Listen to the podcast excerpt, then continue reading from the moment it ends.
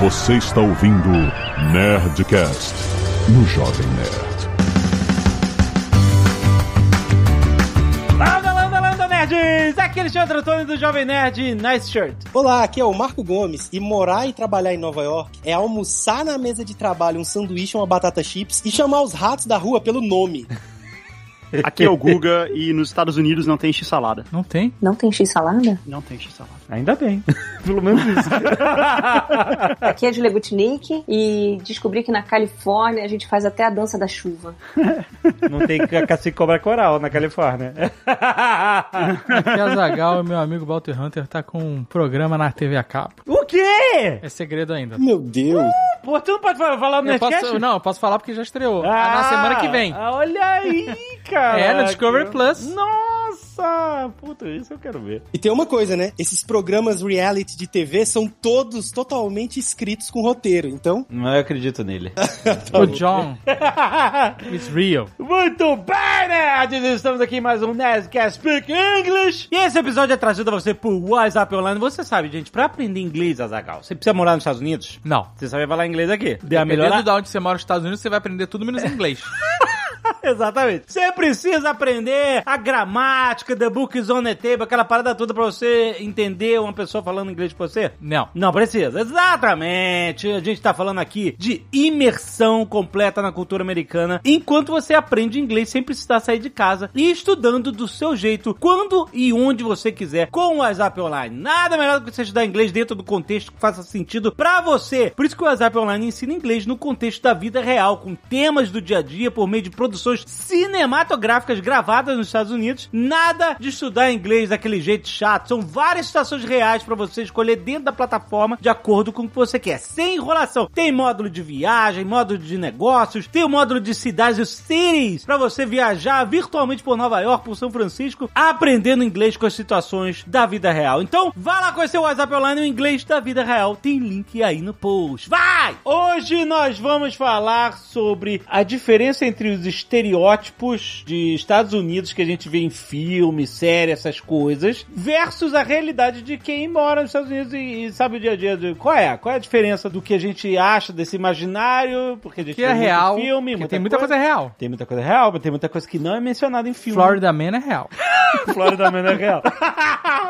E Dave, no Brasil, dizem que é o Paraná, hein? Não. Não tem nada a ver com o Paraná, eu só morei lá uma época. eu sei, mas Não é... bota o Paraná na minha conta, não.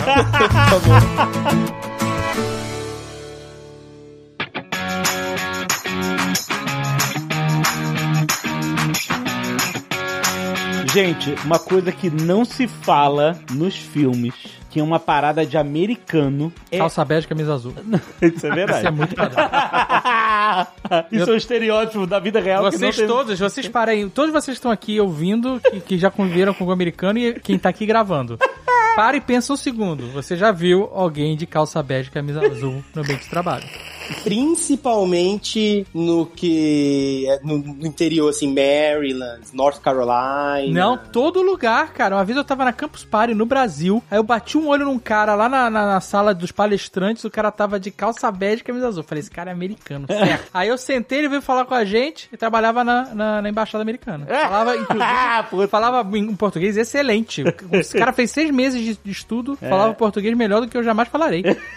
Dave, tô aqui lembrando da primeira reunião que eu fiz com um investidor e o cara lá, que era bem altão e tal, tava de calça bege, camisa azul. Aê! E ele falava português fluente, porém é americano. Era, aí, tá vendo, cara? Isso é uma parada, isso é um É estereótipo muito da vida e a camisa vai dando na calça. É, isso aí. Mas isso não era estereótipo, porque a gente via nos filmes, né? A gente percebeu isso com o tempo depois, né? Não, Jabá, isso, mas tem um filme agora do Ryan Reynolds, Free Guy. O Free Guy. Mas ele tá com essa roupa, com esse Ele tá com essa roupa. É. camisa azul e calça bege. Cara, eu sempre penso no Jack Nicholson também, sempre tá de camisa azul e calça bege. É, é um padrão. Eu lembro da gente ter ido numa reunião Google, talvez, que tinha muito estrangeiro participando, e, e aí eu lembro que você mencionou isso pra mim, eu nunca tinha reparado até então. Estrangeiro incluindo os americanos? É, eu, eu acho que sim. o que, que é o estrangeiro? Eu lembro dessa reunião, a gente conversou com o pessoal do YouTube Space. Ou então talvez num evento, foi num- numa situação dessas que o Dave me, me apontou isso, ó. Os americanos, eles estão sempre de calça bege e camisa azul, é tipo um uniforme. E é mesmo, né? Mas esse é um americano americano, branco homem, né? É. Tipo, É. que trabalha. Não, tal, executivo, trabalha, assim, né? Executivo de, de empresa. Isso, assim, cara de é, escritório, é. cara de de escritório, escritório, é, é, exato. É, tem, O manager, o manager, o director. Você se formou e, e vai trabalhar no escritório, você ganha um kit desse. Tá na corridinha aí. Ganhou um kit, uma caixinha com kit.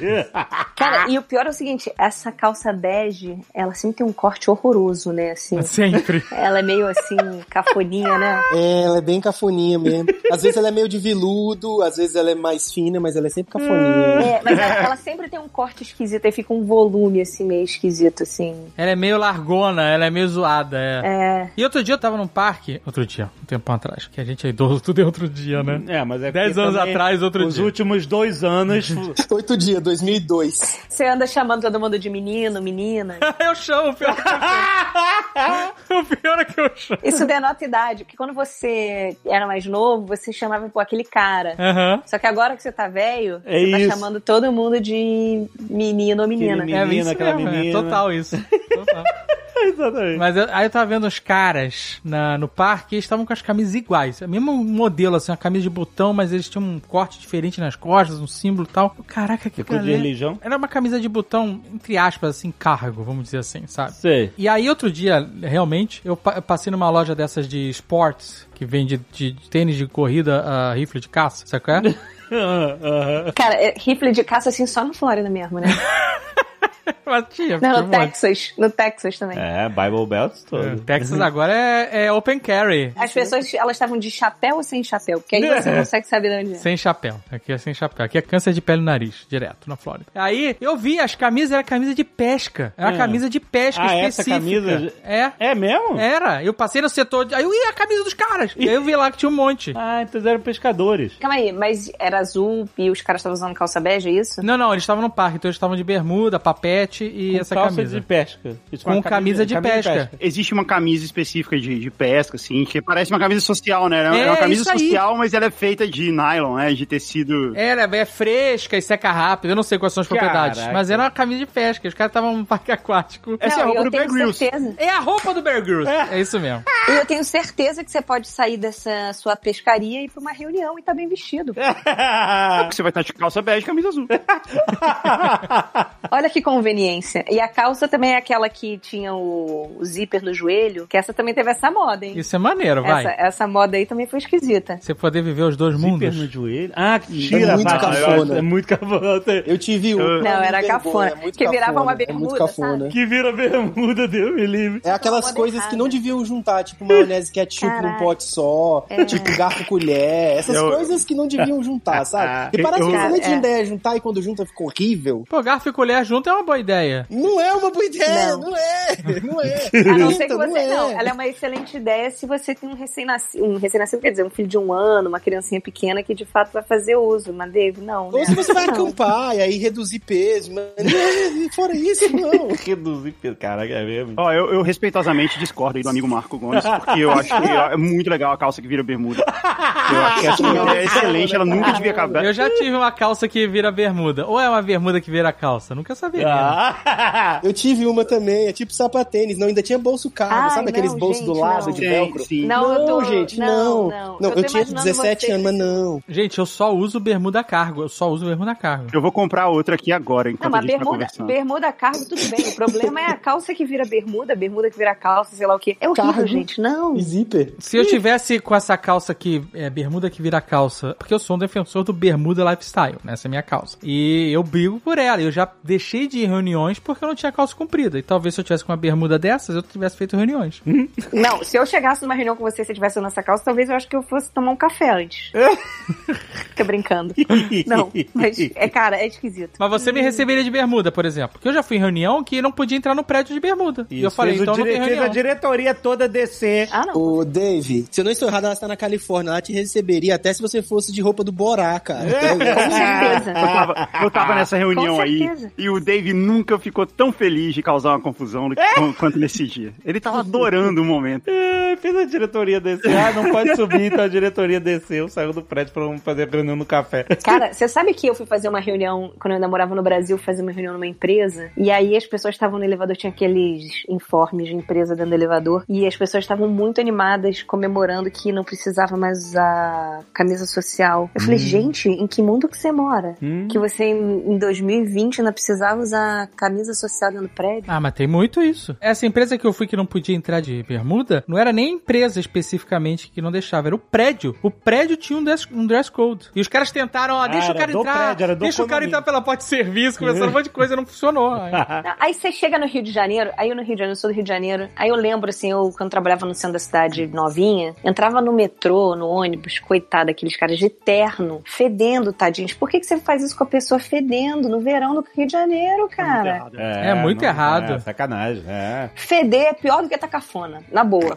Muito pior. E você pode estar bem arrumado de bermuda. Exato, também acho. Na Austrália, o cara usa bermuda. Ó, Fora as exigências sociais idiotas, né? De terno e tal, por exemplo. tu, Porra, botar segurança no Rio de Janeiro pra ficar usando terno, cara. O cara é sacanagem, o cara pobre. fica fedido. Gente, pra quê? Pra quê? Não precisa. fica fedorento, entre meu. outras exigências, não precisava, mas enfim. Não, e olha só, uma vez meu pai bateu o carro e aí ele teve que ser levado de ambulância e tal, e o carro ficou na estrada e rebocaram ele lá pro lugar de reboca de carro. Ah. Aí eu fui lá buscar o carro. Aham. E eu fui de quê? De bermuda, claro. E não podia entrar pra No buscar o carro reboque? no, no órgão público, sei lá, DNR, DNR, uma Nossa, porra não assim, negócio de estrada e rodagem. Não podia entrar de bermuda, cara. E era um tipo um, um lugar de um estacionamento de carros. E aí o que que eu fiz? Achei um maluco que trabalhava lá e eu falei, cara, quanto você me cobra pra me emprestar sua calça?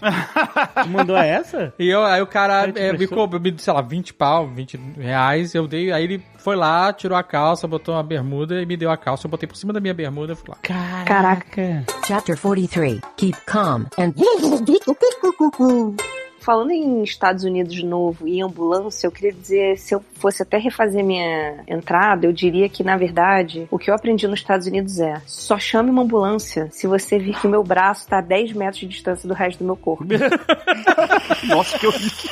Então, se tiver mais perto que isso, ou seja, tiver qualquer chance de pegar o braço e levar junto pro hospital, não chame uma ambulância, tá? É isso aí. Tipo, as pessoas chamam Uber, o corpo Com quebrado, certeza. pra ir de Exato. Uber pro hospital. Porque, Pega meu porra, braço Uma corrida meu de corpo. Uber é 17 dólares, 22 dólares, 40 dólares, 200 dólares que seja. Meu. Mas não é uma corrida de ambulância que custa 5 mil dólares. Eu vou te falar que eu passei por isso. E é exatamente isso. Então é o seguinte. Que ela- bosta. Não, é uma loucura, meu. Na primeira semana que eu vim morar aqui, fui de ambulância com meu filho pro hospital. E quando chegou a fatura, eu pensei em arranjar um segundo Mas você, pra pagar. mas você chamou uma ambulância ou você chamou um 911? Então, assim, tipo, chegaram os bombeiros, chegou a ambulância e depois é que você foi perceber que você ia ter que arcar com, esse, com os custos. Você não tá entendendo, não chegaram uma ambulância, chegou um astronauta. Foi na primeira. Eu cheguei aqui na semana da pandemia. Hum. E meu filho tava com sintomas de Covid. Hum. E aí chegaram. Sabe o filme do ET que o cara aparece na hora que eles vão lá Caraca, sei, sei, sei, sei. Então, apareceram esses caras aqui na minha casa. E aí eles me levaram, assim, tipo, uma distância de 5 milhas da minha casa. Meu, eu paguei uma fatura que eu tô pagando até hoje. E assim, arranjei até um segundo emprego. Mas aí hoje você acha que tu poderia ter ido de carro? Foi uma parada grave assim de. Eu podia ter ido andando hoje em dia, se eu souber, porque na época eu não sabia. Eu cheguei aqui na mesma semana, meu filho ficou muito doente, tem uma pandemia, o mundo tá acabando. Claro. Aí você ficou preocupado. Ah. Liguei pra clínica de pediatria e os caras falaram assim: se for uma emergência, você liga pro 91. Aí eu liguei pro 91. Ah, é, eles sempre falam isso, né? É, aí cinco minutos depois apareceram os astronautas aqui. Bem, pelo menos foi rápido. Nunca ligue pro 91. A não ser que realmente assim, Olha, não olha o tipo de dica, né? Dica Não não, ligue para é merda. Nunca Não ligue pro liga. novinho.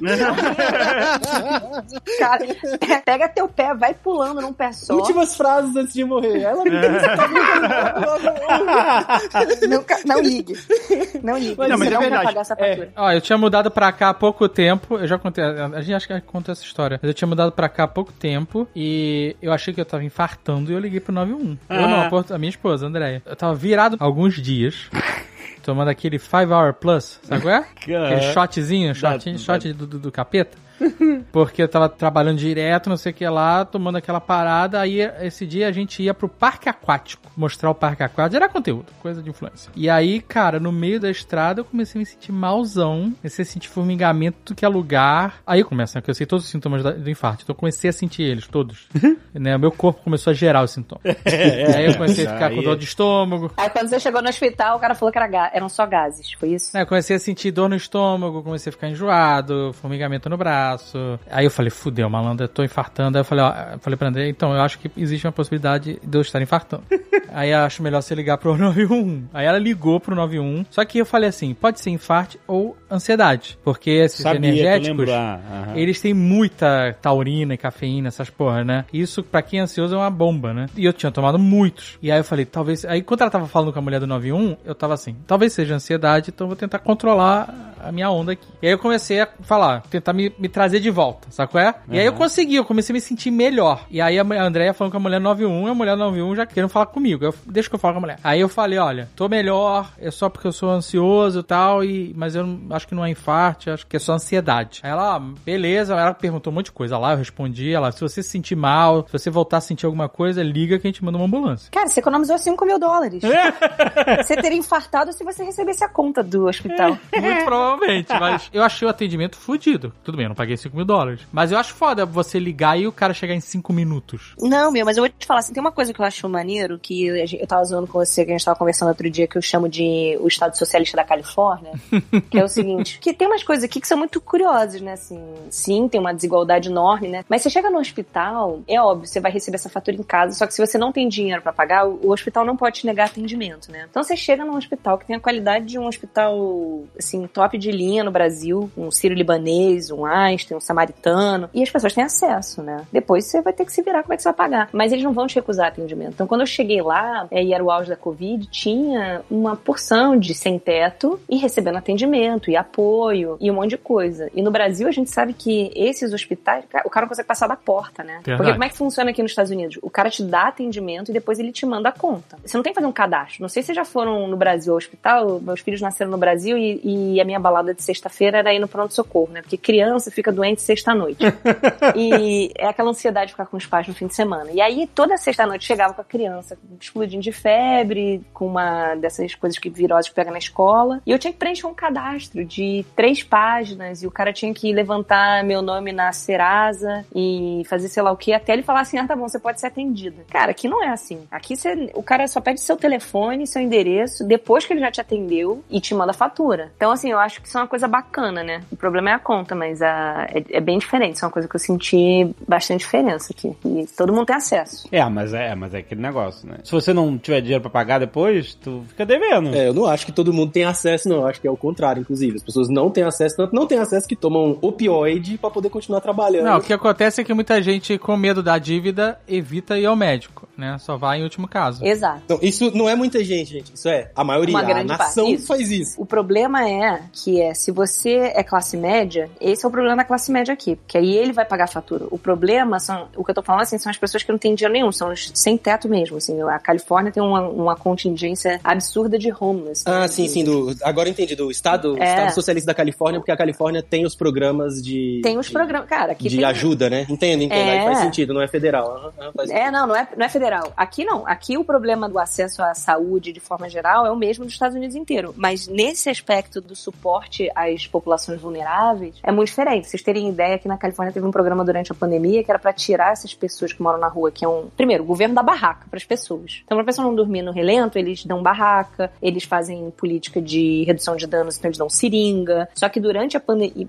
a pandemia, o que eles fizeram era: eles deram celular, crédito e botaram as pessoas morando nesses motéis, tipo Motel Six, Super 8, essas cadeias, pra tirar as pessoas da rua. Então, eu achei isso assim uma coisa bem curiosa, assim, do tratamento. Assim, aqui tem vários problemas, inclusive o governador tá num momento político difícil, mas é a uma coisa briga é diferente. porque se o Estado faz isso, se Califórnia faz isso, isso gera uma puta discussão danada e aí fica se discutindo. Tem que dar seringa, não tem que dar seringa, tem que dar barraca, não Exato. tem que dar barraca. Mas, tipo assim, olha, o- olha a quantidade de concentração de renda que rola num, num salário de programador de 200 mil dólares que dos, com 200 mil dólares não consegue nem alugar a casa. E aí o cara mora num- numa Mercedes. Olha isso, ou mora num Audi, sabe? É. muito doido, é muito doido. Ou seja, a parada do 911, 911 chegar rápido e tal, é de verdade, né? Parada de filme, não. Cara, de, de verdade. né? Mas no filme não mostra, é só é o boleto. Isso é de verdade, já aconteceu comigo, já vi, na minha casa. É, não, chega rápido. O boleto chega rápido também. Tô chamando 91. Então, uma vez eu tenho esse sistema de alarme na casa. ah, tá. Ah. E aí, a gente saiu, a gente saiu de casa no McDonald's, que é tipo dois minutos da casa, é, no drive-thru. E uma das portas a gente não fechou direito. É uma porta que dá acesso à garagem. Aí tocou o alarme. E aí, o que acontece?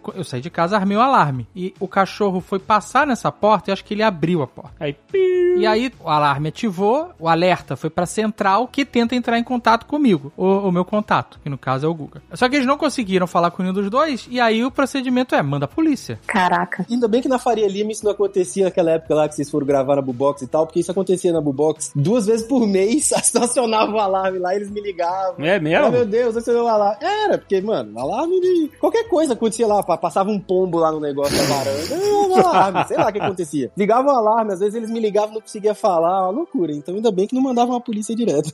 E aí eu sei que eu não tinha levado o celular, por isso que eles não conseguiram falar comigo. E aí eu sei que eu fui no McDonald's, drive-thru, voltei rapidinho, cara. Eu não devo ter perdido, sei lá, sete minutos. Cheguei em casa, entrei, comecei a comer o McDonald's, né? Daqui a pouco toca a campainha. Blimlon. Aí eu olhei na câmera, policial. Eu, what? aí eu fui falar e era isso, aí eu descobri. O cara chegou em, sei lá, oito minutos na minha casa, desde o momento que o alarme tocou. Tem muita polícia, né? Eu não sei se como brasileiro, tem medo de polícia. Eu não sei se vocês O têm nível de vigilância é absurdo. Eu né? tenho medo de polícia. E eu não sei se é porque eu cresci no Rio Uhum. e tal, e a polícia tem questões aí que a gente não vai falar, mas eu tenho medo. E aqui tem muita polícia, né? E eles param pra tudo. Outro dia eles me pararam, tomei uma multa de trânsito. Cara, os caras vieram atrás de mim. Cara, dá mó medo, né? Assim, eles vão, eles estão em todo lugar. Tá aí, tá aí. Essa é uma história que eu consigo confirmar. Polícia realmente chega rápido. Porque eu tenho umas cinco histórias de polícia que os caras conjuraram. Apareceram debaixo do meio fio, assim, apareceram do meu lado. Caralho. Caralho, como assim, velho? Eu já, ó, já tive uma dessa que eu tava de Mustang conversível, viajando. Olha só, a história é maneira, né? De Mustang viajando de São Francisco. Viajando, né? Indo de São Francisco pra Palo Alto, que é uma, uma rota comum ali pra quem tá no vale e tal. Eu tava indo fazer uma reunião e, porra, moleque, cheguei nos Estados Unidos e tal, sei lá, segunda, terceira vez, vou alugar um Mustang conversível pra eu saber como é dirigir um Mustang conversível, conversível na Califórnia, afinal, né? Como não? E aí fiz isso, tô lá dirigindo o Mustangão, recebi uma mensagem de texto, ainda era na época, sei lá, 2009, talvez, é, ainda, eu ainda tinha um celular que era aquele teclado, era Nokia E63, provavelmente, que tem o teclado completo, sabe? Teclado QWERTY embaixo. Sei. E eu recebi uma mensagem que era importante. Recebi uma mensagem importante, tava na rodovia, fiz o que eu faria no Brasil. Tipo, primeira vez dirigindo, sei lá, não era a primeira, mas sei lá, segunda, terceira vez dirigindo nos Estados Unidos e tal. Fiz o que eu faria no Brasil. Parei embaixo de um desses viadutos pra parar na sombra, no acostamento. Parei no acostamento, peguei meu celular, tô ali digitando porque era um bagulho, era um assunto de trabalho importante e tal. Tô ali digitando no tecladinho do Nokia. Tô digitando olhando pra baixo e hoje eu percebo vários riscos que eu corri pós George Floyd, que caramba, porque isso na época eu não sabia um monte de coisas de como lidar com polícia nos Estados Unidos em relação a carro e tal, que hoje eu sei. Mas é isso, eu tô aqui digitando no tecladinho, ouço um...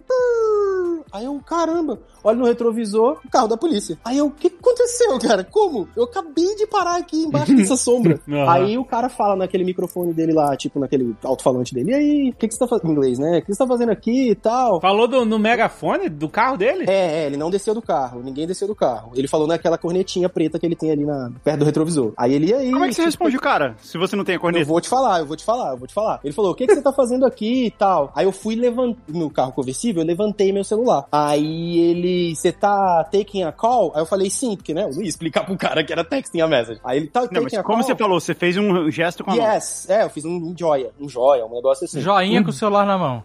Ah, qual o tamanho? Enfim, eu fiz um joia, eu, eu confirmei. Mas você não tinha saído do carro. Não tinha saído do carro. E outra, por sorte, porque aqui no Brasil, tipo, eu desceria do carro, entendeu? É diferente e tal. Então, enfim, por sorte eu não desci do carro, porque se eu desço do carro, vocês sabem, né? Pode dar merda. E aí eu tô ali. Aí eu levantei o celular e ele falou: É, pois é, você tá taking a call? Eu fiz um joinha assim. Aí ele, é, você não pode parar aqui, porque é uma rodovia e tal. Eu preciso que você saia, continue dirigindo e saia na próxima saída. Aí eu falei, ok, acho que eu fiz um ok, aquele símbolo O com a mão, assim, com os dedos, junto o polegar e o, e o indicador. Fiz um ok, joguei o celular no canto e saí dirigindo, me tremendo inteiro. E, e deixa eu te perguntar, e você sabe se isso foi no fim do mês? Porque me falaram que aqueles também têm meta. Zero. Tem, tem meta. Tem meta? Noção. Eu, não, eu pouco tenho condições até de me lembrar do dia. Talvez por foto do Mustang e tal, dê pra lembrar, mas faz, né, faz É. 12 anos, sei lá, coisa Meu, assim. Mas ele foi atrás de você ou ele, ou te- só ele te liberou? Não, ele me liberou, fez nada. Eu falei que tava taking a call, ele, tipo, beleza, saí dirigindo, é isso. Mas o lance é que ele foi conjurado, mano. Eu, tipo assim, eu parei pra olhar do celular, quando eu olhei pra cima tinha uma polícia atrás de mim. Como? Se eu tava dirigindo, É. tá ligado? Não tinha que ele era uma cidade. É impressionante, meu. Comigo foi isso. Eu, Eu tava, já- eu, eu tomei essa Vai, multa vai, na esquina da minha casa. Eu tomei essa multa, tem um sinalzinho assim pra virar, não tinha ninguém. Eu tava desesperada pra chegar em casa, necessidades biológicas. E aí eu virei, cara. No que eu virei no vermelhinho, eu olhei assim, vi que não tinha ninguém. No que eu fui, só ouço um. pum. Aí eu, fingi, eu achei que não era comigo. Continuei indo, entrei, embiquei na minha garagem. Veio o policial atrás de mim correndo. E aí é isso, tava assim: você não pode fazer nada, né? Você tem que ficar paradinho. Você falou, se você faz algum movimento brusco, já era, né? É. Desenrolar, meu, mas é, é caro pra caramba. Eu paguei, assim, acho que quase 200 dólares de multa de furar o sinal. E se você não paga, tem algumas categorias de multa que você pode fazer uma escolinha. Você pode ir no, no No tribunal. juiz, é, apelar. É, você pode apelar, mas aí. É muita disposição você chegar, não, juiz, eu tava com vontade de cagar. Exato, né? E aí você vira e fala assim, ah, então. Aí, cara, o que aconteceu é o seguinte, e tem um lance aqui também que é o seguinte: o seu histórico de multa vai pra sua seguradora de carro, né? Sim. Então, cada ponto que você toma, mais caro vai ficando sua carteira, né? Então, eu tenho mais uma dessa de conjurar a polícia, test drive de frente camburão, né? Eu tava na época com a nossa amiga Thalita, a gente tava casado na época, morando em Nova York, a gente tava num, num restaurante japonês. E aí, mandaram, mesmo a gente pedindo pra não vir e tal, mandaram coisas com camarão, que não, não dava, é alérgico e tal. E aí, o que que aconteceu? Eu falei, eu fico pagando a conta e você vai pra drogaria pra poder pegar o antialérgico o mais rápido possível, certo? Caraca. E aí você tomou antialérgico e tal, que é, tava, era um negócio meio tenso e, enfim, já, já tinha acontecido uma situação dessas de pronto-socorro menos de um ano antes. Então, beleza, tipo assim, eu fico aqui, eles mandaram a comida errado e foi ruim e tal, não, não deu certo, que eles, tipo, trouxeram a comida com camarão, aí falamos, pô, tem camarão, ah, tá, levaram a comida embora e trouxeram de novo, só que provavelmente nos mesmos pratos. Só isso já foi suficiente, beleza. Nossa. Vai pra drogaria, eu pago e, e vou atrás de você depois, beleza. Aí eu fi- fiquei, aquele tempo mínimo ali de dois minutos de passar cartão e, e assinar um recibo. Dei aquele jog, sabe, aquela corridinha Cooper, aquela corridinha até a, a, a drogaria. Quando eu tô dando aquela corridinha até a dro- drogaria de dois quarteirões, eu passei por um grupo de acho que dois policiais, assim. E tô dando aquela corridinha ali. Pu, pu, pu. Aí entrei no, na, na drogaria, aquelas drogarias americanas em em Nova York mesmo, com dois andares e tal. Dwayne Reed. Que parece um supermercado. É, exatamente. Acho que era um Walgreens, ou sei lá, acho que era um Walgreens. Mas enfim, uma dessas. Aí eu entrei nela, virei uma, uma curva, assim, uma dessas de, de corredor, subi um- uma, uma escada rolante, virei um, um corredor e achei a Thalita lá no fim do corredor. Quando eu falei com ela, ah, você tá aí, tá tudo bem? Porque, pô, tava preocupado, fechou a glote, não fechou, né, e tal. Mas eu, eu realmente não tava sprinting, eu tava, assim, jogging, até por, tipo, saber o que eu tava fazendo, né? Até por ter experiência de, de quem eu sou. E mesmo assim, ela olhou pra mim e arregalou um olho enorme, enorme. Aí eu, caramba, que aconteceu? Eu virei pra trás, tinha um cara atrás de mim, ele olhou assim, aí de repente ele virou de costas e começou a mexer nas coisas, e ele tinha um casaco escrito NYPD nas costas dele. E Caraca. é isso, mano, os caras conjuraram, conjuraram, e polícia chega muito rápido, é tipo assim, não dá pra você achar que você não tá sendo visto pra fazer alguma coisa, porque você passou jogging perto de policiais, não eram aqueles dois, tá? Tipo, aqueles dois estavam com aquela roupinha de soldadinho de soldadinho. Não, tipo, era outro cara que veio jogging atrás de mim. Caraca. Enfim, Caraca. né? Aí vem a parada do racismo, do profiling. Eu, tipo, de cafiar, de lenço árabe, barbão e tal, desse jeito que eu sou, em Nova York e, todas as coisas que acontecem. Mas essa parada da polícia ser conjurada, eu tenho um monte dessas. Você de repente você olha e você fala, caralho, polícia, como assim, mano? O que, que aconteceu? Chapter 43. Keep calm and O Marco tem uma história de filme que aconteceu com ele. O quê? Um dia a casa cai. Caramba, é, essa história é muito boa. É um dia a casa cai demais. E o que é mais interessante foi no prédio mais chique que eu morei em Nova York, onde tinha elevador, que é uma coisa chiquérrima pra quem mora no East Village. Pô, eu lembro que uma, uma época que você morou num um AP que era quarto ou quinto andar, na escadinha. Ainda bem que eu tinha feito a bariátrica já. É. E é comum, todos aqueles prédios que a gente vê de Friends, o apartamento da moça de Friends Mônica é escada, é escada. O apartamento do Seinfeld é escada. Todos aqueles prédios de tijolinho. Os apartamentos do pessoal do Friends é muito mito. Garçonete de coffee shop morando num apartamento daquele tamanho em Manhattan. Mas o prédio, o prédio existe, né? Porque eles têm um take de fora. Aquela esquina do Greenwich Village é lotada de gente o tempo inteiro tirando selfie ali, porque é aquela esquina famosa. E assim, é lógico, lógico que é tudo de estúdio, inclusive no Seinfeld. Mas o ponto é, aquilo representam esses apartamentinhos que eu morava. Pois é, o Seinfeld jamais moraria. O Kramer jamais moraria num apartamento daquele tamanho em Nova York. Mas é isso. E eu tava, outro outra situação, não era essa situação de tijolinho. Pra esses prédios que a gente tá falando até agora, são literalmente de 100 anos. Eles chamam de pre-war, porque o que eu morava, eu morei por último, que o Dave tá falando agora, que era quarto andar, era de 1900, 1900, literal. É maneiro, apesar de não ter elevador, era bem maneiro o apartamento. Não, muito maneiro, muito maneiro. Só que tem essa coisa, né? Tem o, a perrengue de morar em Nova York que a gente pode passar depois, que é um monte de sujeira, mofo, rato e tal. Mas falando desse dia a casa cai, era outro prédio, prédio novo, feito numa região assim, parecia, sei lá, pra universitários. Tinha muito médico em estudante, sabe? Estudante de medicina que lá estuda até os 30 anos, é um negócio um pouco diferente. Então os médicos, enfim, então tem, normalmente moram em flats e coisas assim. Esse prédio era mais ou menos isso pra estudantes, tinha uma bagunça lá, tinha um negócio meio jovem. Enfim, era um prédio arrumadinho, pá, com elevador, maneiro, interessante. Eu fui o andar mais alto, essa parada também existe em Nova York, né? Quanto mais alto você tá, mais chique, mais, mais patrão você tá. Então, foi quando deu pra morar no sétimo andar, uma coisa chique. Porém, um dia eu estou deitado na cama, eu falo assim: Olha, acho que tá chovendo. Como assim tá chovendo? Nem chover. Mas eu tô ouvindo barulho. Aí eu acordo tem caindo água quente em cima da cama, com o colchão novinho. Aí eu olho pro teto assim, tem uma bica d'água. Aí eu saio pelo quarto, tá caindo uma bica d'água pelo apartamento inteiro, assim, aquele corre, corre água, sabe? Não é uma, não é uma gota, é tipo um, uma crista de água.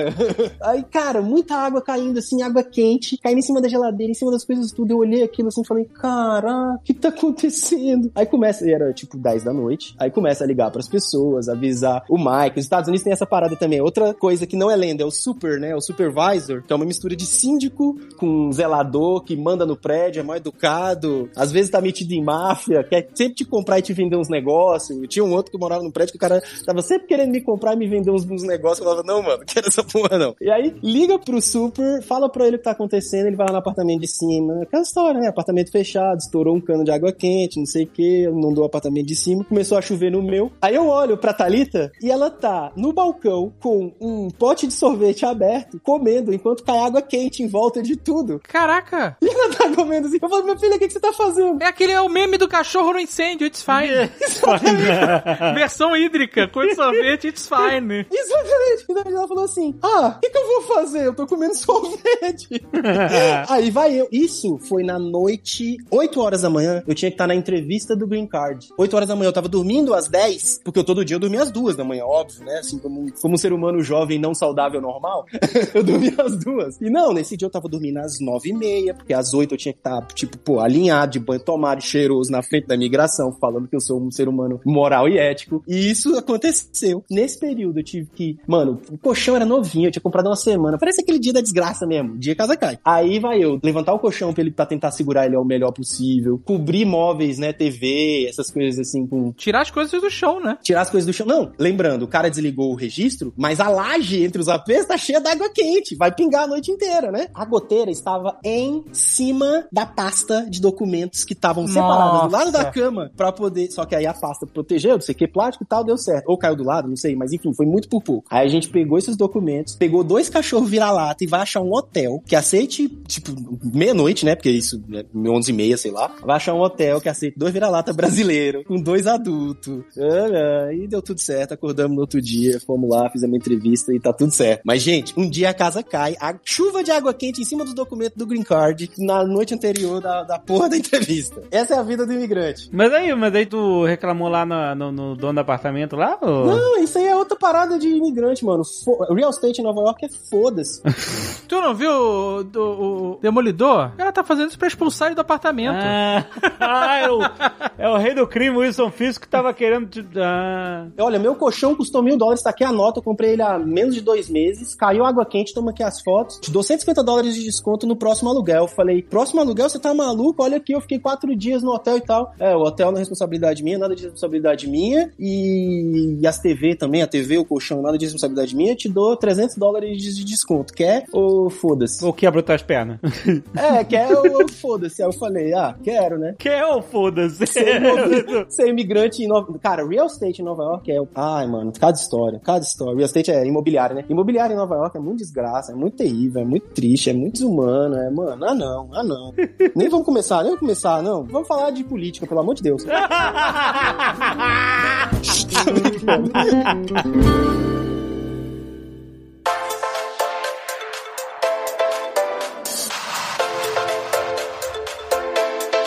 uma parada que não tem filme nenhum, pelo menos eu não lembro, mas que é uma realidade nos Estados Unidos. Americano elogia a camiseta. É verdade. Mas isso tem uma explicação. Ah, A minha opinião, já que a gente tá estereotipando aqui, eu vou falar assim, é que assim, eles não sabem o que falar. Assim como eles não sabem dançar, eles têm dificuldade com interação social. mas, Júlia, não precisava ter. Não precisava ter a, a interação, entendeu? Eu trabalho pra uma empresa que pode levar o cachorro, né? Assim, todo mundo leva seu cachorro, tem muita coisa pro cachorro. Cachorro é muito mais legal que criança na empresa que eu trabalho.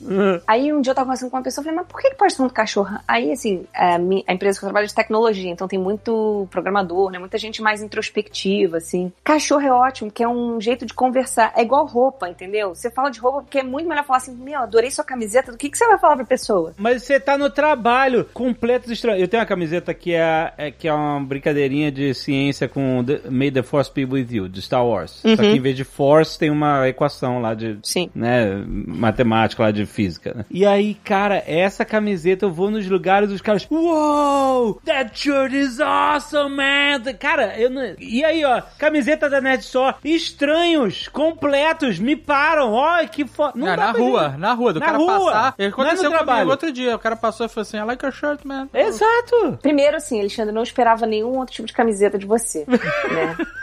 E é óbvio que ia ter que ter uma fórmula de alguma coisa, nananã. Não- se fosse só um May the Fourth, não ia ser sua.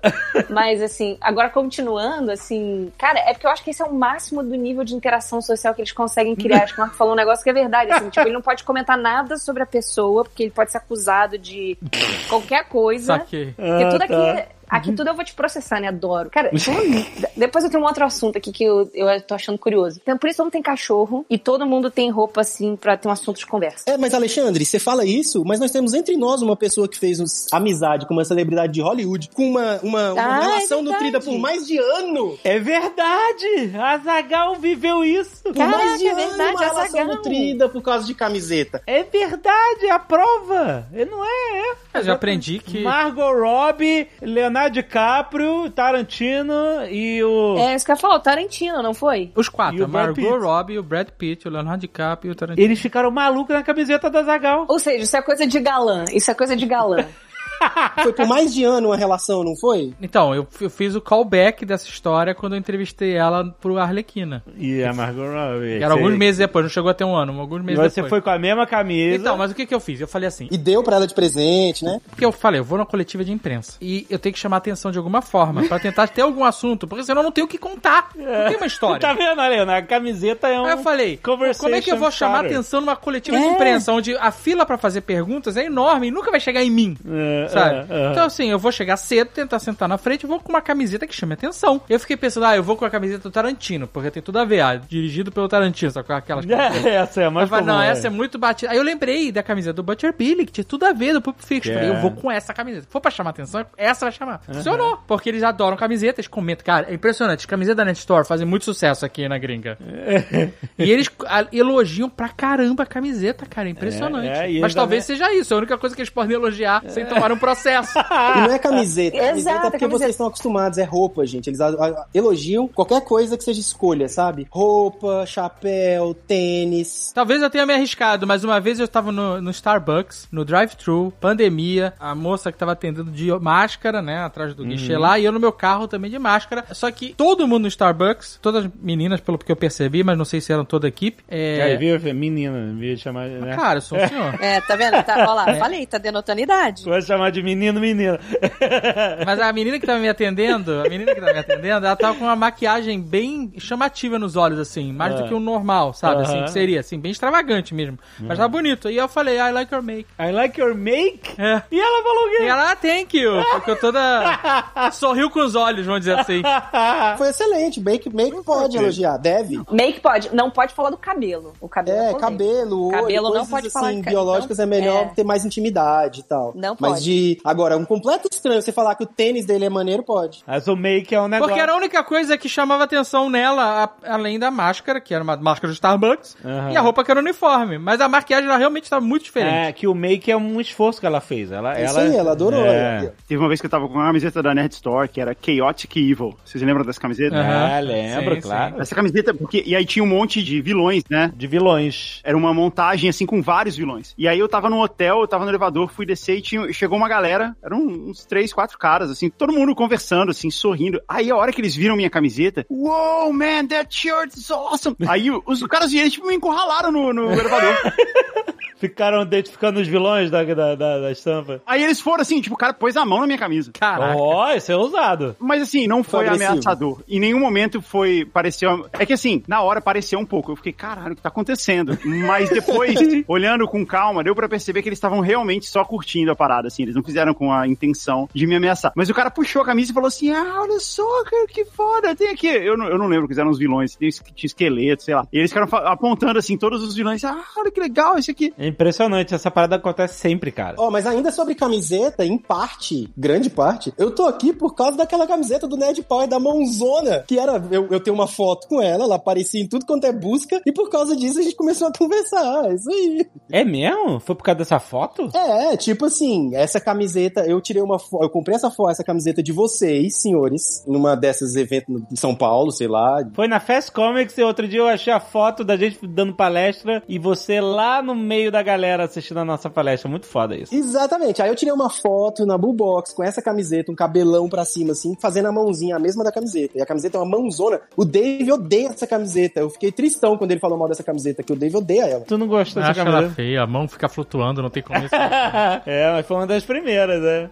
E aí eu tô sentado fazendo essa mãozinha com esse negócio, e isso era a busca por nerd. Teve uma época que o algoritmo, é, qualquer coisa com nerd vinha essa foto. Era, no Google era, você buscava nerd, nerd no Google Imagens, vinha essa foto. É. E aí, mano, essa foto aparecia em tudo quanto é lugar, de vez em quando a gente trocava ideia sobre ela, e cá estamos hoje. hoje. Caralho. Empresa vendida, Que amizade. ah, Pink Cérebro! Tem uma vez que ele faz um planeta de papel machê, Ah. aí põe uma escada, e pra, pra humanidade mudar pro planeta de papel machê que ele fez, ele distribui camisetas grátis no planeta que ele fez. aí todo mundo muda pra lá e ele domina a Terra. A primeira vez que ele domina a Terra. Olha aí, só que só que- tem ele e o Pink. Que beleza. Cara, agora, olha só, já que a gente tá falando de interações sociais, tem outra coisa que eu não sei se vocês já repararam aqui, e o Google tá aqui com a gente, né, que você tem filho também. Quando você marca, assim, um playdate com uma família, né, assim, uma... pra conhecer seu filho, brincar com os amiguinhos da escola, meu, nego Acho que bebe vale pra até explicar caramba. o que que é o Playdate, hein? Que esses É, dias eu comentei é- aqui pessoas, é. a gente não sabia. Play, é um conceito- playdate é assim, você marca com uma família que você não conhece, pros seus filhos brincar, tipo, amiguinhos da escola, aí você marca um. pra se conhecer, né? As famílias se conhecerem, as crianças criarem uma interação social. Na escola que meus filhos estudam, a escola estimula muito essa coisa do tipo, ah, você começar a criar relações com a comunidade, é, vamos agitar, tipo, um, é um, quase um encontro às cegas, assim, de família. Quer dizer, os filhos se conhecem, né? Cara, duas da tarde, você com os pais lá das crianças, os pais não começam a mandar umas biritas, assim, tipo, ah, comprei aqui um gin. Aí você fala assim, meu, mas eu só vim aqui fazer, ver meu filho brincar no escorrega com seu filho. E a galera bebe pra caramba. Não sei se vocês têm essa experiência aqui, mas eu... Americano bebe Caraca. muito mais do que brasileiro. Tudo impressão. bebe. É mesmo? Isso eu não notei, não. Caramba, eles bebem muito. Aqui no meu trabalho, todo, quando tinha, Bebe né? muito, bebe muito destilado. Ah, mas tem uma parada que eu tenho que falar de bebida aqui nos Estados Unidos. Eu não sei se eu não conheço lugares certos, mas qualquer lugar, qualquer. A não ser que seja um lugar muito específico, que eu não sei onde é, mas quando você chega num, num bar ou num restaurante, qualquer nível que seja, se você for beber um drink, fudeu. Vai ser uma merda.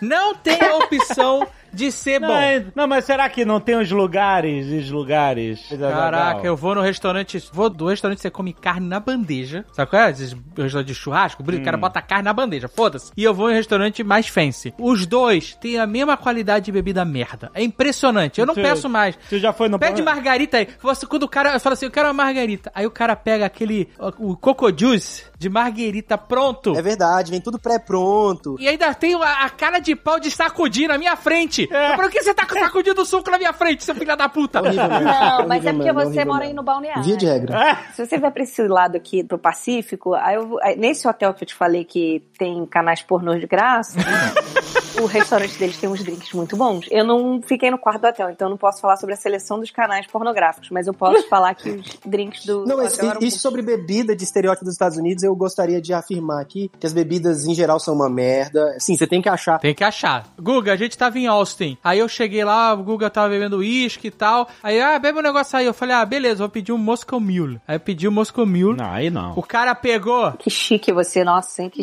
Mas chique. é que esse é o Moscow Mule, Dave. Esse é o Moscow Mule normal. O Moscow Mule brasileiro que é muito enfeitado. Não é, cara, eu já tomei em Londres. O Motomor. É, não. É, não. Gente, Não, não, comi suco uma de bebida tosca, de isso aí, garrafa do supermercado, soda em torneira, soda em torneira não, é tudo uma merda, cerveja quente. E aí o cara pega aquela mangueira, a mangueira da maldição. Que aí gosto de tudo. Gosto de detergente, gosto de tudo naquela merda. é. Aí o cara borrifa o Moscomil. Ah, puta que pariu, cara. E, e- mas é o padrão. Ah, ele jogou o Ginger Ale, né? Ele jogou a morte. A morte do sabor. Aquilo não é ginger ale, cara, aquilo é... E isso eu sinto muita diferença do Brasil, inclusive, porque é, na maioria dos lugares que você vai no Brasil, você pede uma bebida e ela é ótima. É, mano. Sabe, você vai num boteco, pede a caipirinha, é excelente. É bom. E é tipo, a, a, a marguerita é a caipirinha do americano. Aham. Né? E não sabe fazer. Primeiro que assim, eu entendo só falando. Então você vai vir aqui me visitar e a gente vai dar um rolezinho nos lugares legais, tem uns drinks bons. Mas assim, eu acho que o lance aqui, assim, um, tudo eles botam açúcar, né? Aqui, cara, sem fazer já a balada, a parada que eu fiz uma vez, o Hunters, é isso, né? Tudo é corn syrup. Tudo tem corn syrup nesse país. É verdade. E aí fica tudo doce, tudo tem o gosto da mesma coisa. E açúcar de milho horroroso. Que a gente tá acostumado com açúcar de cana, né? É, e a horroroso. principal base é balinha, esse gummy bear, né, do ursinho de geleinha, ao suco de laranja, o primeiro ingrediente vai ser água e, e açúcar, depois as outras coisas, é horrível, horrível. É. E isso é realmente é bem ruim, assim, nos Estados Unidos tem essa- esse estereótipo do deserto alimentar, das comidas do mesmo gosto, tem que aprender a comer, eu demorei um tempo pra aprender a comer em Nova York, aprender assim, né, entender e pá, porque, porra, chega um momento Ah, que é, é tudo isso. meio, igual o Dudu, eu lembro do Dudu falar assim, aí no Nerdcast, o do Eduardo Spor, ah, maçã lá tem gosto de isopor e tal, e depois de um tempo passa, dá pra entender, assim, a fruta boa existe, custa caro, o resto é meio gosto de blá. É porque tudo aqui tem que ser produção de escala, né? Porque assim, tudo é cadeia, tudo é pra muito. Aí os caras fazem essas gororobas, né? Assim, por exemplo, É, você tá isso nesses. foi uma escolha, né? Isso foi uma escolha.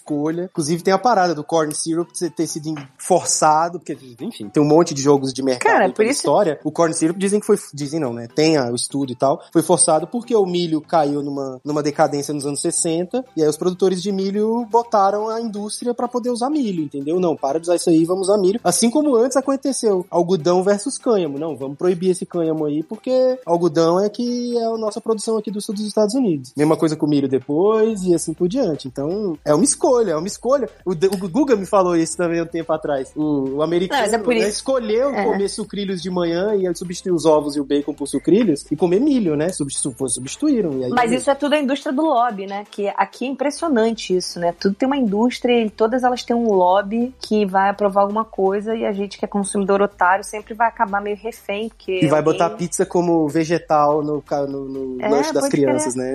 pizza Pode como crer. vegetal. Chapter 43. Keep calm and Guga, tem alguma parada que quando tu se mudou, você. Olha só, isso é diferente do que eu imaginava. Na verdade, quando a gente vê as coisas nos filmes, assim, elas são todas muito. Pensa o contrário, assim. Quando você vê. Imagina o Brasil retratado numa novela. né? A vida no Rio de Janeiro não é a vida do Leblon na novela que aparece ali. Não que aquilo ali seja completamente falso e tal, mas é muito exagerado, assim. Não é só aquilo, né? E, e muitas vezes é um recurso narrativo você exagerar uma coisa pra ela ficar muito clara, pra ela ficar muito visível, ainda mais num filme que tem duas horas. Então, a gente tinha muito uma noção, assim, de que a gente conhecia muito a cultura americana pelos filmes. Não que eles não sejam verdadeiros, mas eles são muito exagerados e são muito simplificados. Que é isso que um estereótipo é, né? O estereótipo é sempre muito exagerado e muito simplificado. Então, muitas das coisas são assim, né? A gente tinha aquela ideia assim, ah, todas as casas americanas são aquela casa ali do Kevin Arnold, né? Ah, é casa de subúrbio. É, ali aquilo ali é uma casa subúrbia, mas tem casa de todos os tipos. Tem daquele jeito, tem inclusive maior, mas tem, tem mansão, tem casa pequenininha, tem, tem apartamento. Outra coisa que nos filmes,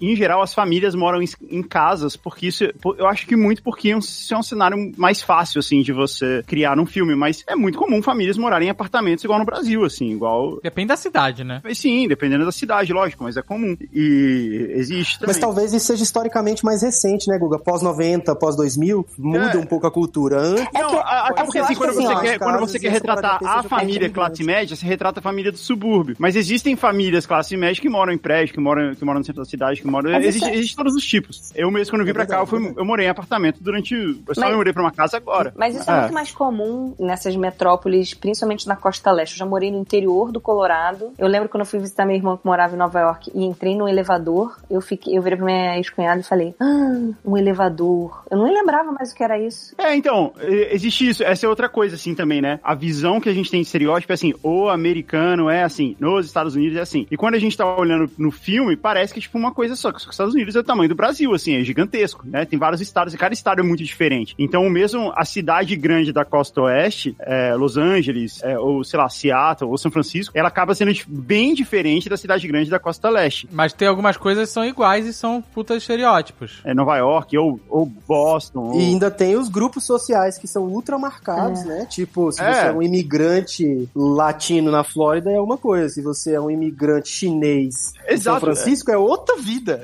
Não, e se você é um imigrante latino na Califórnia, também é outra coisa. Exato, que é, ser um exatamente. imigrante latino na Flórida. E o perfil da pessoa que vai pra esses lugares é muito diferente também. Porque são estilos de vida muito diferentes. Minha impressão é que a castificação da sociedade americana é muito mais forte, assim. É um- Eu, outro dia, uma amiga minha veio passar uns dias aqui com a gente e ela mora em Seattle. E aí ela ficou muito impressionada mesmo, assim, porque a gente leva uma vida muito latina. Eu, eu tô no Little Brasil, assim, eu acho. Porque a gente vive ainda, a gente come comida brasileira. Eu moro aqui perto, perto da minha casa, tem uns mercadinhos brasileiros, né? Depois a gente vai procurar até um merchandising desses caras aqui pro programa pra gente fazer uma receita. Mas, assim, a gente vive, a gente tem muito amigo brasileiro. Ela falou, meu, lá em Seattle só convivo com asiático, né? Só tem chinês, indiano, coreano. Ela falou, não tem uma, muita experiência. Tem uns brasileiros lá que trabalham nas três empresas que estão lá, mas fora isso, é muito pouco, assim. Então ela falou, é uma vida muito diferente, mesmo da gente estar na mesma costa. Mas tem uma coisa que é igual em qualquer lugar dos Estados Unidos. O cara que trabalha dentro dos bancos. Funcionário de banco. É igual. Cara, é impressionante. Lembra, Guga? A gente. É o mesmo estereótipo. Tanto o homem como a mulher é um padrão. O homem é esse, calça bege, camisa azul, bigode.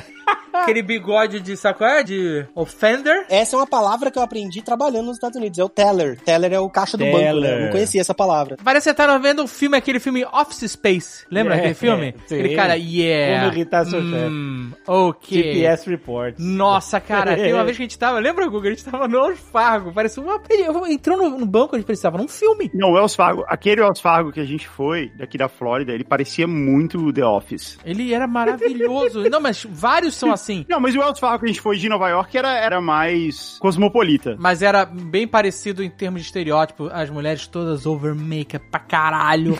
E, e os caras com a calça bege, camisa azul, bigode, celular na cintura, como se fosse. Celular na Sabe qual cintura, é? isso. Celular no cinto, Bigode, assim. tinha tá. bigode. Bigode, bigode, claro. Bigode, e é esquisito, isso todo mundo super solícito, como se fosse artificial, como se fosse um filme de terror. Eles são tão Westworld, solícitos maluco. que parece que em algum momento alguém vai te dar uma facada nas costas. E eles são super solícitos pra te dizer que eles não vão te ajudar, né? Porque isso também é uma unanimidade nos Estados Unidos. Assim, toda a burocracia, ela existe pra te dizer não, de um jeito muito educado. Eu não sei, talvez você tá frequentando muito banco, eu não tenho esse privilégio, eu acho que eu não tenho muito o que fazer no banco. Não, eu fui poucas vezes, as poucas vezes que eu fui, é impressionante, que parece que eu tô entrando num- numa imersão. É uma imersão nos Estados Unidos, é um banco. Vai, vai no banco, não precisa nem, nem ser atendido. Senta lá meia hora e, e vai embora. Eu achei que tinha alguma coisa errada, porque eu fiquei procurando a porta giratória, que não tinha. Eu fiquei, ok, como eu entro no banco sem a porta giratória? Ah, não, é, não tem, não tem. Chapter 43. Keep calm and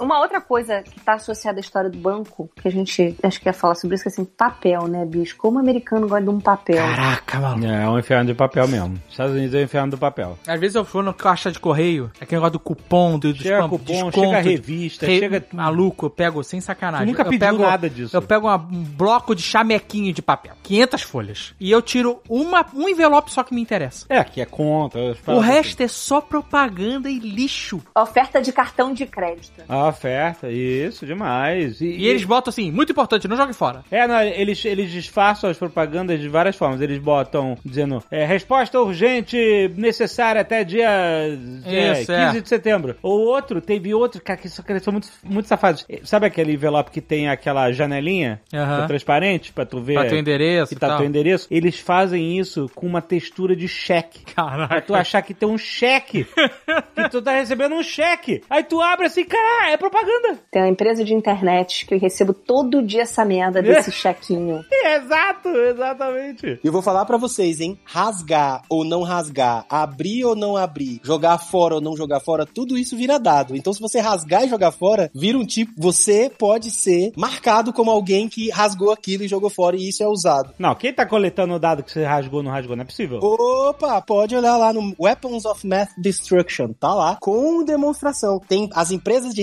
recicláveis, por que que os Nossa, eu quero não? muito ser. Os lixos são marcada. reciclados. Veja eu bem, quero ser lixos são com uma reciclados. pessoa que rasga essa merda. Com Ó, certeza. os lixos são- Deixa eu te falar como, tá? Você vai entender por que que o mercado faz isso. E porque, assim, parece absurdo. Quem é que tá olhando o lixo? Todo mundo, cara. O lixo é me separado em papel. O papel vai pra uma separação. Essas separações, tá ali, ó.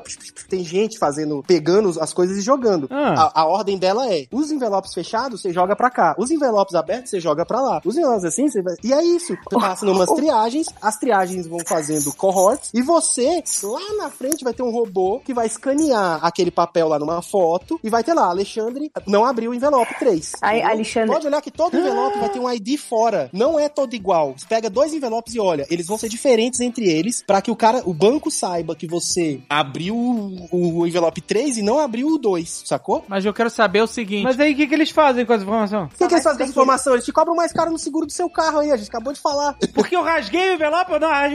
Na verdade é o seguinte, o envelope 3 você vai receber ele 10 vezes, porque o cara vai ver que você não abriu, ele vai te mandar de novo a mesma porra do mesmo envelope. Mas qual é o comportamento? Eu, eu tenho envelopes que eu já reconheço É, e eu nem vai- eu jogo direto, nem É. rasgo. Eu jogo fora como tá. Tudo isso vira dado. Eu sei que virada, já entendi isso. Vocês eu quero que saber qual é, fogueira, tem que qual é o fazer a que, que eu tenho que fazer. com- com- Eu tenho que rasgar, Comer, você tem que comer o envelope, tem que sabe? O que, que eu tenho que fazer pra receber menos papel? É desaparecer com ele. Desaparecer, tem que sumir com os envelopes. Triturar. Tem uma trituradora dessas na sua casa, mesmo triturado tem que ter cuidado, E aí você passa- dá uma não. remontada. Não, eu, eu tenho um Fire Pit, eu vou começar o Fire Pit agora. Fire. Pit. Isso, É, ou você isso. compra uma composteira e Caraca. começa a fazer compostagem dado, do seu próprio dado. papel. Caraca. Isso vira dado e é fogo. Lê lá no Weapons of Math Destruction da Cathy O'Neill. Vira dado. Todo- vira dado todo na episódio triagem. de Nerdcast tem o Marco Gomes, a gente aprende uma coisa dessa. Alexandre, sempre muito alguém bom. paga a reciclagem. Alguém paga a reciclagem. A triagem do Cara, marketing mas olha banco. só, mas eu vou te falar uma coisa. Não é só esse papel. O que eu não entendo aqui é essa parada de papel. Como é que, assim, mas eles querem papel pra tudo. Já foram assim, ó. Fui outro dia tirar um Gente. documento pros meus filhos. Os caras pedem. O que, que é? É a indústria da impressora? Que você tem que ficar imprimindo papel em casa? Eu não sei, o fetiche maluco de papel e de gasto de Porque papel. é- deve parece- ter parece- retorno essa merda ainda, até hoje. É mas, isso, mas não tem, não, não, Não, mas não é só isso. Mas não é só o, o direct mail, né? Não é só a mala direta. Porque isso sim, eu não aguento mais assim. Por exemplo, fui tirar um documento com meus filhos. Cara, eu tenho que imprimir documentos, assim. Primeiro que assim, imposto de renda. Outro dia eu fazia imposto de renda aqui. Aí eu tinha que levar no papel, não sei o que. Cara, assim, dá pra escrever. É o tamanho da Bíblia. Os caras te mandam um formulário pra tudo. E você tem que imprimir, você tem que levar lá. Pelo menos na Califórnia é assim. Uhum. Vai tirar carteira de motorista. Você tem que levar, assim, uma enciclopédia Barça completa, com todos os volumes de todos os papéis que os caras precisam. E o que, que você faz com isso depois? Ah, pois é. Ah, vai ver que é isso. Que aí quando você bota pra reciclar, o cara separa e ele sabe toda a minha. Ih, ferrou. É. Ô, Marco, olha só. Eu tenho o meu cartão de crédito, meu nome tá escrito errado, meu sobrenome. Tem um, um typo lá, uma, uma parada, um erro de digitação. Beleza. Aí eu, ah, nunca reclamei, deixa eu lá, nunca deu merda também pra comprar nada. Aí, de repente, depois de um tempo, o que acontece? Eu começo a receber propaganda pelo correio com o mesmo erro no meu sobrenome. Eu falei assim, filha da mãe, eu te peguei! É isso. É isso aí. Eu faço isso com tudo. Eu, cada coisa que eu tenho tem um nome diferente. Aí eu sei quem são os filhos da puta que estão vazando meus Ó, dados. ó, É, você sabe quem é o filho da mãe. Isso é outro real dos Estados Unidos, é o marketing cabuloso. Eu ia falar, e a gente pode entrar nas paradas de marketing desgraçadas dos Estados Unidos, que eu acho que sim, são piores do que eu esperava. Mas uma que a galera faz, uma que faz, e depois eu vou explicar um pouco tudo isso que eu falei, assim, do envelope e tal. É lógico que não estão fazendo com 100% das pessoas, tá, gente? Fazem por amostragem, fazem cohort, não sei o que, extrapolam. O que, que é cohort? Cohort é agrupamento, né? Agrupamento, tipo. É, não segmento de adianta- clientes. Ah, tá. Só queria receber menos. Eu não quero comprar, eu não preciso, Você eu não não- tenho. você eu tá não tenho calha. Jovem Nerd, você Eu não tenho não- calha na minha casa, eu não preciso de protetor de calha. E aí o cara faz a propaganda como se fosse escrito à mão. Ele sabe que você não tem calha. Ele tá querendo te vender uma calha como. Não, ele só vende o protetor. Ah, Zagal, a única forma, presta atenção. Ah, Zagal, você está no sistema. Nós estamos no sistema, não tem como sair. A única forma de não receber isso é a gente ser off the grid. Azagal, eu tenho certeza que depois que ele te mandou todas essas comunicações do protetor de calha, você começou a pensar em trocar o telhado da sua casa, botar uma calha. Então, eu já tô pensando em botar calha aqui. Porque meu pai viu po empo- empoçando água do- da- na frente da minha casa aí porque não tem calha. E a cachorra começou a cavar em frente à minha casa que virou um buraco e virou uma piscina quando chove. Aí meu pai falou assim: cuidado aí que tá empoçando. Essa água vai pra baixo da tua casa. Eu falei, como é que é? Como, como- Meu pai é engenheiro civil, né? Calculista estrutural. Eu falei, o que, que significa isso? Aí, sei lá, mudou de assunto não terminei essa conversa. Eu tô preocupadíssimo. minha casa, minha casa funda tem que comprar a calha. Eita caralho, isso that's escalated quick. Eu não. eu tô preocupado com não ter calha aqui, cara. Aí eu fico tão de saco cheio de negócio de, de correspondente ficar abrindo, porque eu, odeio correspondência geral, assim. E aí aqui é pior ainda, porque vem um milhão de propaganda, não é só uma pizzaria da esquina, é tudo que você possa imaginar, É cara, é um pesadelo. é- Aí eu falei assim, foda-se, eu não vou pegar correspondência por um mês. Foda-se, não vou. Aí o que aconteceu? Minha caixa correio ficou lotada, o carteiro falou assim, não dá pra botar mais carta, foda-se. Bloqueou a minha conta, todas as minhas correspondências começaram a voltar, eu parei de receber. Aí um mês depois eu fui lá abrir a caixa de correio, tinha um aviso assim, se fudeu otário. Você não tem como jogar contra o E aí eu tive que ir na agência central de correio, na fila, pra falar, só, eu, por favor, me ajuda, eu recebi esse bilhete aqui do carteiro. favor, por favor. Aí li, rapaz. Aí tava escrito assim no bilhete, você tem até um mês pra buscar suas correspondências. E tinha um cartão de crédito novo que eu tinha feito pra parcelar a geladeira, essa maluquice. aí eu fui lá e o cara, olha, tuas correspondências já voltou tudo, foi tudo mandado de volta. Aham. Aí eu, puta merda, agora meu nome vai ficar sujo porque eu não consegui pagar o boleto da geladeira. Olha, eu vou te falar, cara. Outra coisa que tem que aqui que é um pesadelo é telemarketing. Telemarketing é um pesadelo. Não, telemarketing não, esquema de telemarketing, né? É esquema. Eu não sei se vocês recebem isso todo dia, eu recebo todo dia. Temos uma mensagem importante. O seu Social Security Number, né, que é o CPF, É. foi corrompido ou uma entrega Porra, pelo menos da você entende. Eu recebo as ligações em idiomas, idiomas que eu não entendo. Idiomas adi... Marco Gomes tá muito louco. Caraca, o cérebro. A mente de Diogo Braga. Eu acho que, inclusive, esse devia ser a vírgula tinha- sonora do programa. Fica aí, Léo, pode usar. Porra, pelo menos você entende. Eu recebo ligações em idiomas que eu nem consigo falar, tipo idiomas do leste asiático, idiomas tipo meio árabe e tal.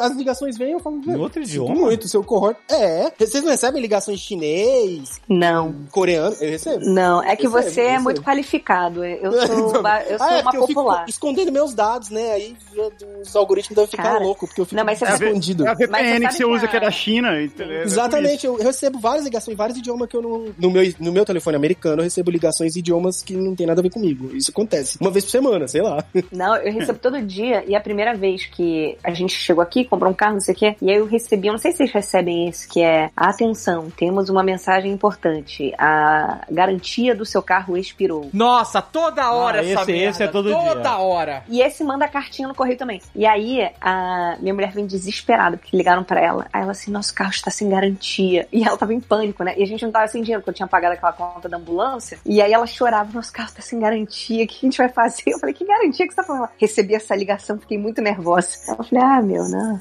É, mas é isso, todo dia os caras ligam. Não, mas é direto. E você fica bolado mesmo. Tu não tá acostumado? Acabou de chegar. O que, que é isso? E a hospedagem, vocês já receberam? Eu já recebi algumas vezes. Hospedagem de quatro dias grátis no Caribe, só custa 1.800 dólares por pessoa, todo o resto. Caraca, o, o Marco tá em outro patamar aqui de. de É, cara, o seu cohort, o seu, o seu cohort é muito chique, Eu que- eu cara. queria estar nesse cohort aí. Vocês não recebem isso? É assim, hospedagem de quatro dias grátis no Caribe, mas custa 1.800 dólares por pessoa, todo o resto. É uma merda, na real. Não, essa eu nunca recebi, não. Eu tenho umas tá, eu, eu crio- vou criando umas táticas pra, tipo assim, eu já não atendo nenhuma ligação que eu não conheço o número, sabe?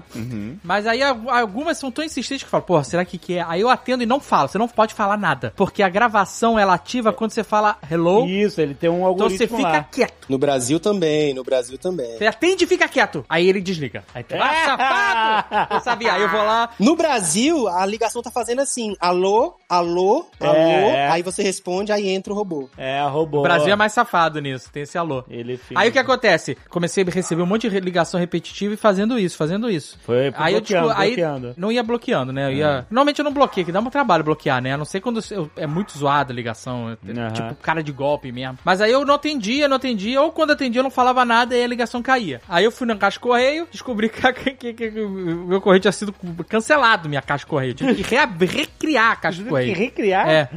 Tu Tinha perdeu o número lá? Não, da- não perdi o número. Eu tinha que avisar o carteiro que eu tô vivo e que a caixa de correio pode voltar a funcionar.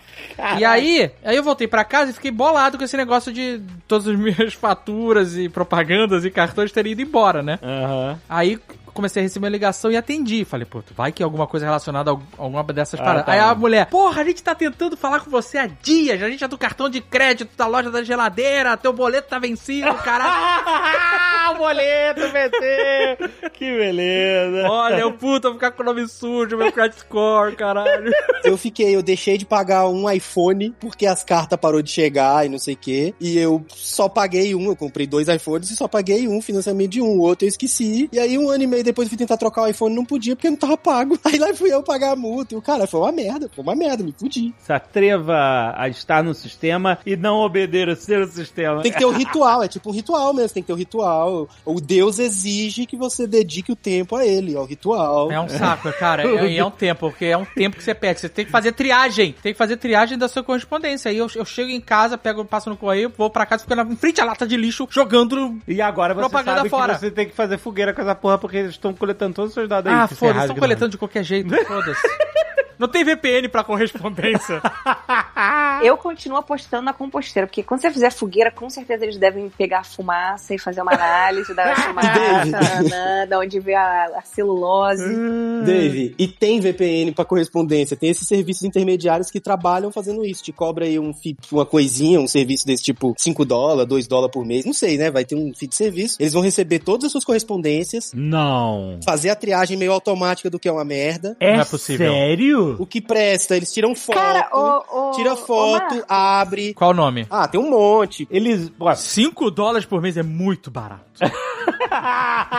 Eles abrem tua correspondência? Abre a correspondência, tipo assim, paga, você tem tires, né? Você tem 50 correspondências por mês que eles fotografam lá de fora. Aí as que você abrir, você tem direito de abrir 10. Isso tudo custa 30 dólares por mês. Tem uns serviços assim, entendeu? Mas pra que abrir? Pra Aí, que- peraí, já mudou pra 30 dólares, porra, não era Pô. 5? 5 dólares pra ver tudo de fora, mas se você quiser abrir, você paga um pouco a mais. Vai olhando. Não, eu não quero que abra. Mas pra que que- só pra que- quero- Se ele jogar o, o- jornalzinho de propaganda e os cupom fora, já é uma, um adianto do cacete. Gente, eu não tô Não, aqui pra mas o serviço do cara, Alexandre. Pra que que abre? Porque às vezes você mora no Brasil, quer ter um endereço nos Estados Unidos e quer que a pessoa abra a carta do banco pra ver o que tem dentro, entendeu? Ah, Mas você sabia, tá. você sabia que o correio aqui americano, o USPS, tem um serviço gratuito que você se cadastra no site deles ali e faz a sua conta, diz qual é o seu endereço, confirma e eles, eles mandam imagem da correspondência e diz assim: Ah, eu recebo isso todo dia. Hoje a gente deixa na sua caixa de correio essas correspondências. Sério? É? É um serviço do correio? É. Gratuito? Aham. Eu recebo isso todo dia. Não. E aí eu fico olhando, ah, hoje eu não vou buscar não, porque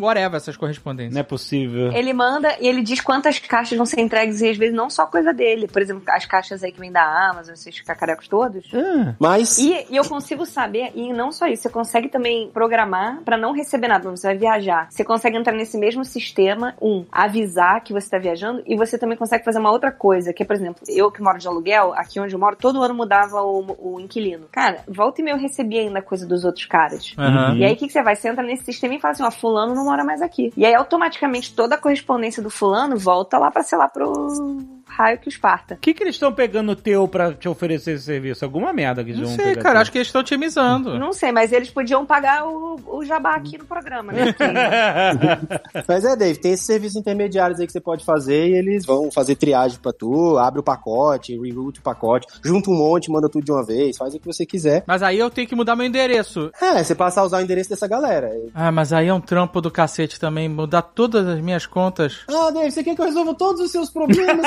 caralho? Pô! Aí eu vou ter que ficar mudando meu endereço, mas isso, olha, você não vai estar me resolvendo nada, na verdade, porque a propaganda vai continuar vindo. É, desliga esse telefone na cara do Marco Gomes dele. Não, mas, ó, mas Ele começou falando que era 5 dólares, já tá querendo te cobrar 30 e não resolve esse problema. Ainda vou ter que mudar meu endereço, ficar horas, horas de call center pra mudar endereço. Ah, não, pelo amor de Deus. Ah, Eu não falei Ele- isso, eu não tô nem aqui pra vender o negócio. Ele Inclusive, Calil por Stroll, 60 Calil dólares. Stroll ganhou uma fortuna fazendo isso aí, gente. Só que era Mas ele- pacote, é o mesmo serviço. vocês estão viajando.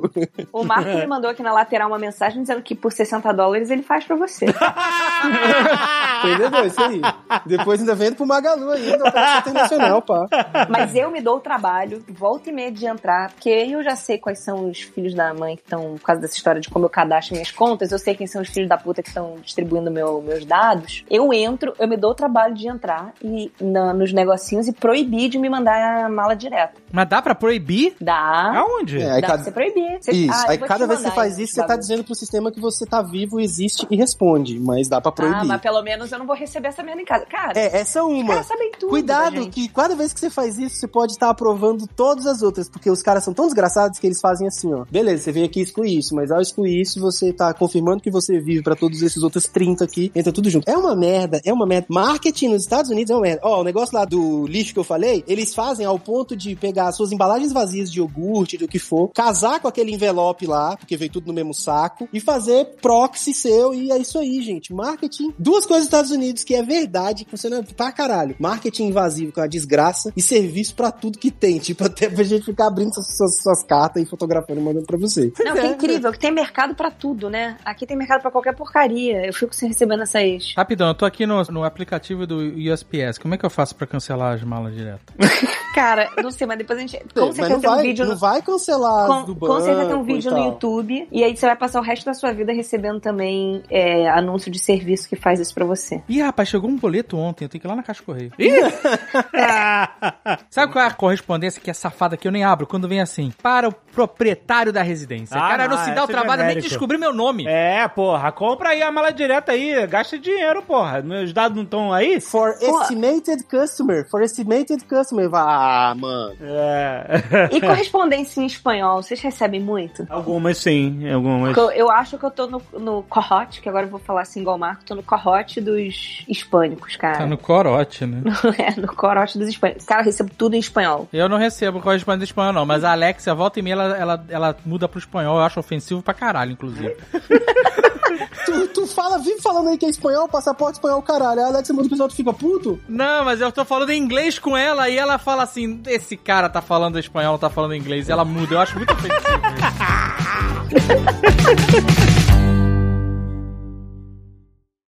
Este Nerdcast foi editado por Radiofobia, podcast e multimídia.